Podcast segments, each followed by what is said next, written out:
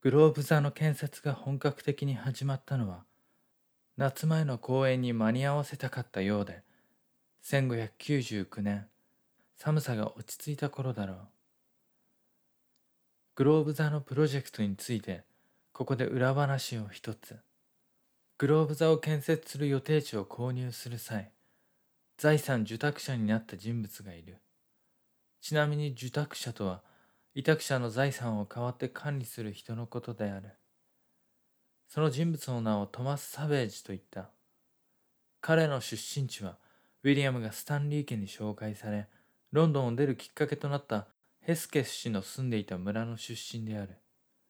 ただそれだけでウィリアムとのつながりがあるとは言えないのだが。ヘスケス氏とスタンリー家の存在が今のウィリアムのみならず宮内大臣一座の礎を築くきっかけになったことはこれまでのお話で繰り返してきたがこの二つの一族と信仰を深くしていたのがサベー事件なのである。そしてその関係はさらに発展する。両家を行き来する関係上当然の成り行きだったのかもしれないがヘスケス氏の親族その娘のジャネットとサベージ家のジェフリーは結ばれ両家は隕石関係となっている。これは村の古い記録から推察したものであるが、それが間違っていなければ、ジャネットの息子であるトマス・サベージは両家の血を引いていることになる。そしてそれが可能性の高い推察である理由として、トマス・サベージは若くして今でいう資本家としてベンチャービジネスのようなものを手掛けることができていたということ。しかもそれは多くの土地に多額の資本を投入していたことから相当な資金的余裕がなければ不可能だということ。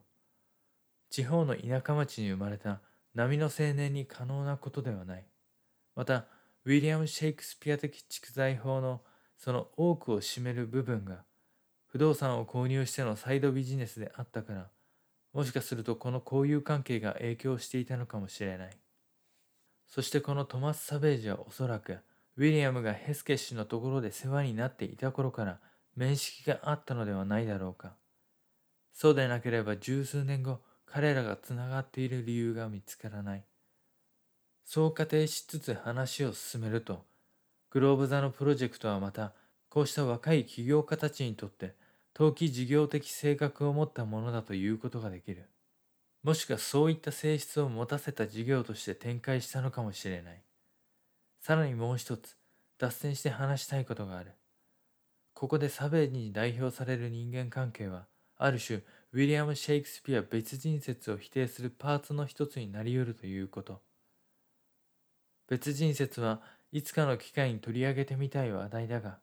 今回はウィリアム・シェイクスピアがかの田舎町、ストラトフォード・アポン・エイボンに生まれたウィリアム・シャクスピアではない説を採用するにしても、縁もゆかりもないこれはまたランカシャー地方の青年実業家がグローブ座のプロジェクトに深く関わっていることの理由が明らかにならない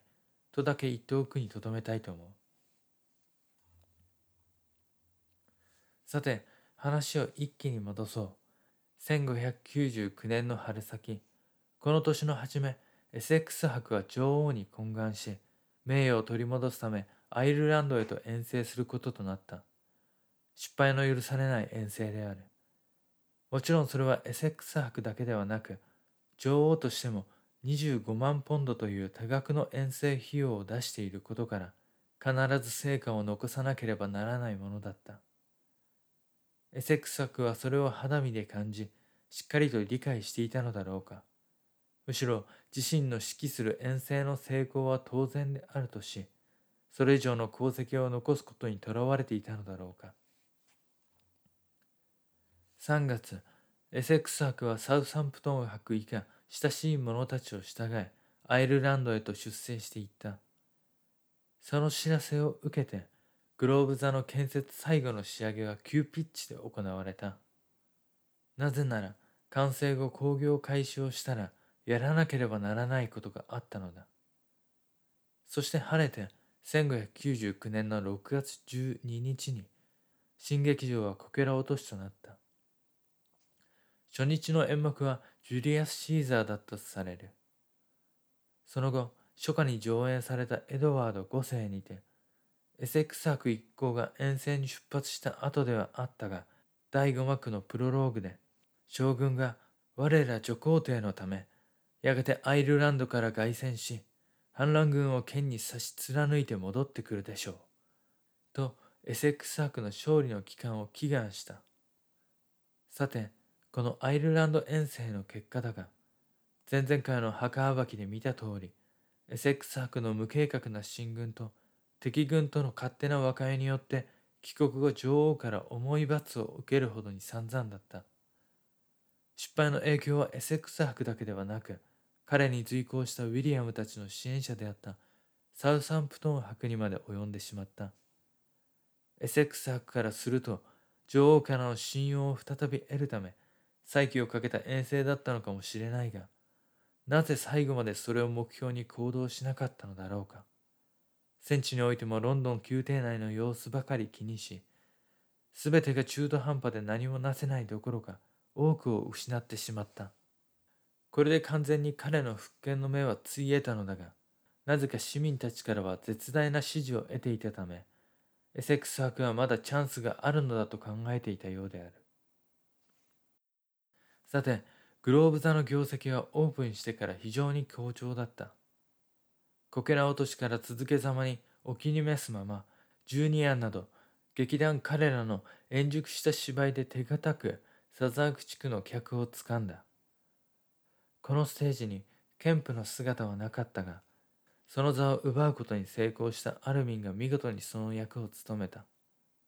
ショーディッチにあったシアターと比較してみても、立地条件は良く、ついに宮内大臣一座はあらゆる好条件を手にすることができた。夏公演も中盤に差し掛かった頃、劇場にある人物が訪ねてきた。何でも彼はウィリアムと会いたいと言っており、それが誰かと聞き返すと、なんと殺人により投獄され、裁判によって死を待つ身であったベンジャミン・ジョンソンだった。一度亡霊に出会ったかのように驚き、なぜベンジャミンが今ここにいるかを問いただした。するとベンジャミンは左手の親指を皆に見せた。ただれたその指には焼き印が押されている。ベンジャミンの言うところによると、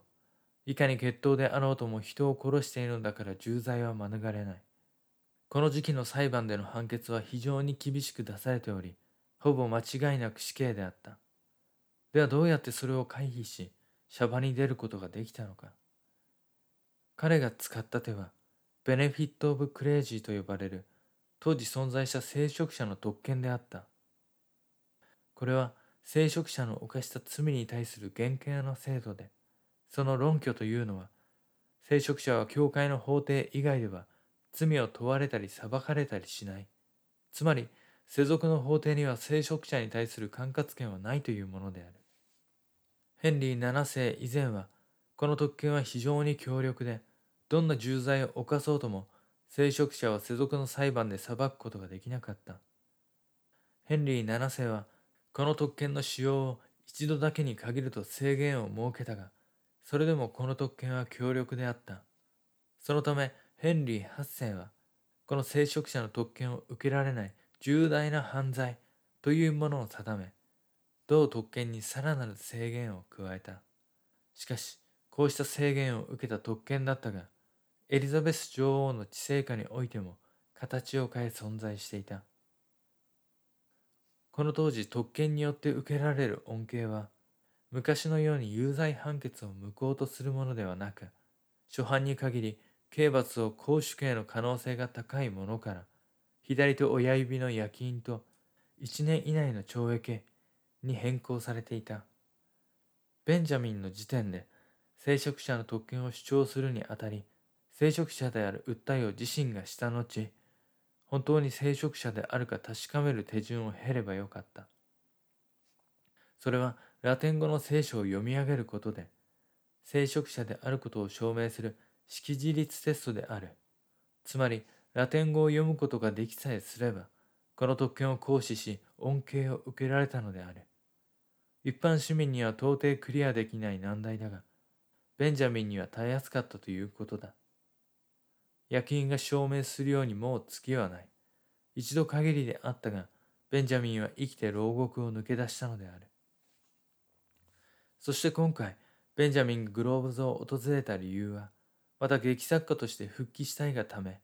今後のキャリアのため、またタイミングが合えば、自身の作品を採用してもらおうとの持ち込みだった。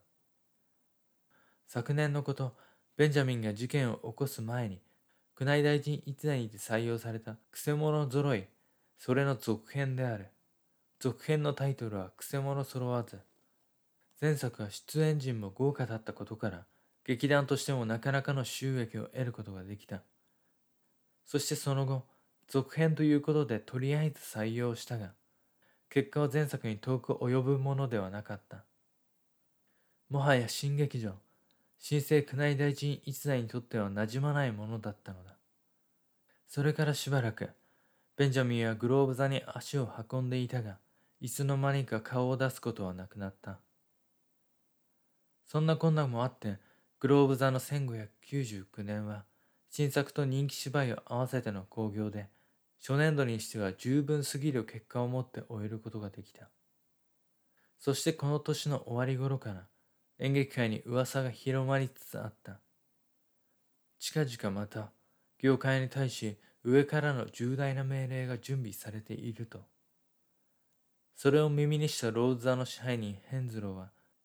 義理の息子エドワード・アレンの温めていた計画実現にそろそろ動き出さねばならないと準備をし始めたのだった。